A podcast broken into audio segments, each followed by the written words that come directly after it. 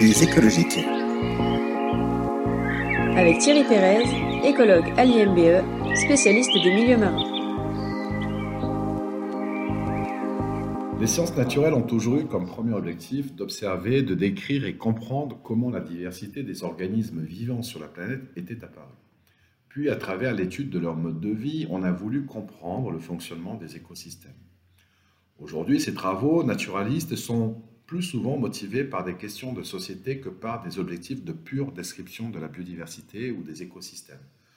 Comment les écosystèmes sont affectés par le changement global, quelle est leur résilience, comment les ressources biologiques sont impactées, quelles mesures de gestion mettre en place, comment la société peut s'adapter au changement de biodiversité lié au changement global. Pour la mer Méditerranée, on me pose ce type de questions depuis plus de dix ans, mais comment répondre? Prédire comment vont évoluer les écosystèmes marins et les sociétés humaines dépendantes quand on connaît si peu de choses sur la biodiversité marine. Une bonne illustration de ce manque de connaissances réside dans un recensement des descriptions d'espèces nouvelles pour la science au cours des derniers siècles. Avec l'accroissement de nos connaissances, on pourrait s'attendre à ce qu'on décrive de moins en moins d'espèces. Eh bien, pas du tout. Quand on décrivait en moyenne 4000 espèces par an au XVIIIe et XIXe siècle, on décrivait plus du double au XXe siècle, euh, soit un peu plus de 8000 espèces par an. Eh bien, aujourd'hui, au XXIe siècle, on décrit encore plus, autour de 15 000 espèces par an en moyenne. C'est énorme, c'est énorme, mais sur ces 15 000 espèces décrites chaque année, seulement 2000 espèces nouvelles pour la science viennent de l'océan.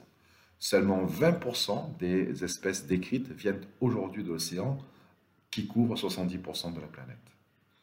Ce contraste montre combien l'effort pour étudier la biodiversité marine est insuffisant. Aujourd'hui, on dit connaître un tiers des espèces existantes dans l'océan.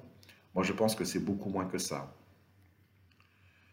Et alors qu'il est crucial de mieux connaître la biodiversité, eh nos formations universitaires n'enseignent plus comment décrire des espèces. Depuis 25 ans, dans les universités occidentales en particulier, on n'enseigne quasiment plus la taxonomie, cette science qui décrit les organismes et les range dans des classifications selon des critères morphologiques, souvent combinés, bien sûr, euh, à des études d'ADN aujourd'hui.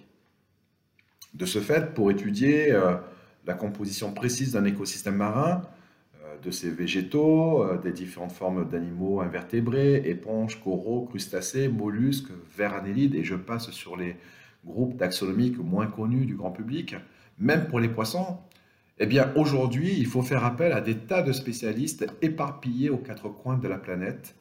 Et pourtant, croyez-moi, cette expertise perdue aujourd'hui localement existait il y a moins de 20 ans dans mon laboratoire.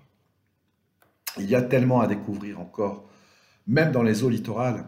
Et depuis tout à l'heure, j'évoque principalement des formes de vie macroscopiques, mais chaque année, on découvre dans l'océan de nombreux micro-organismes dont certains peuvent apporter des réponses aux questions qu'on se pose sur l'origine de la vie, par exemple, ou encore receler d'énormes potentiels biotechnologiques, de nouvelles sources de services écosystémiques, pour faire référence à une autre de mes chroniques.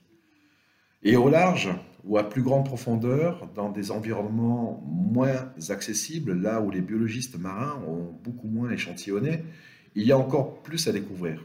Je vous l'ai déjà dit, on connaît beaucoup moins, euh, beaucoup moins le fond de l'océan que la surface de la Lune.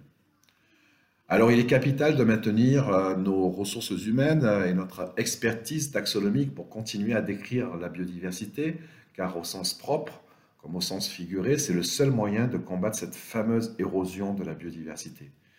Et bien évidemment, il est capital de continuer à explorer l'océan dans toutes ses dimensions. Pour cela, il faut maintenir, voire développer nos moyens technologiques d'exploration.